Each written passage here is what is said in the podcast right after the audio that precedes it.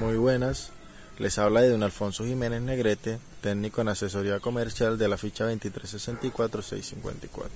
En el día de hoy les vendré a hablar sobre el mandamiento 7, que significa espacios lineales. Bueno, el lineal lo compone las estanderías o las góndolas, los soportes, las vitrinas, las cámaras de los productos congelados, entre otros, y su, y su, y su principal función.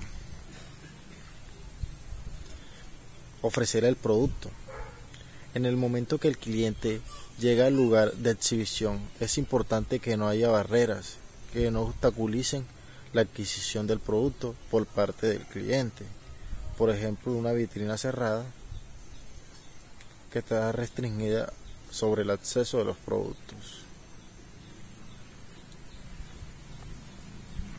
Este, mm, facilitar la elección ¿Sabías que la decisión final de la compra se toma en el punto de venta? Así es.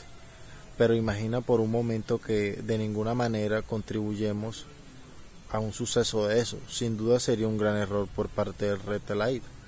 En este sentido, se debe buscar la máxima satisfacción del cliente. ¿Cómo? Conociendo sus preferencias y de esta manera exhibir en el línea de los productos que demanda el cliente, evitando presentar productos que no son de su interés. Y el feedback se verá reflejado en el stop y en el número de ventas no serán realizadas.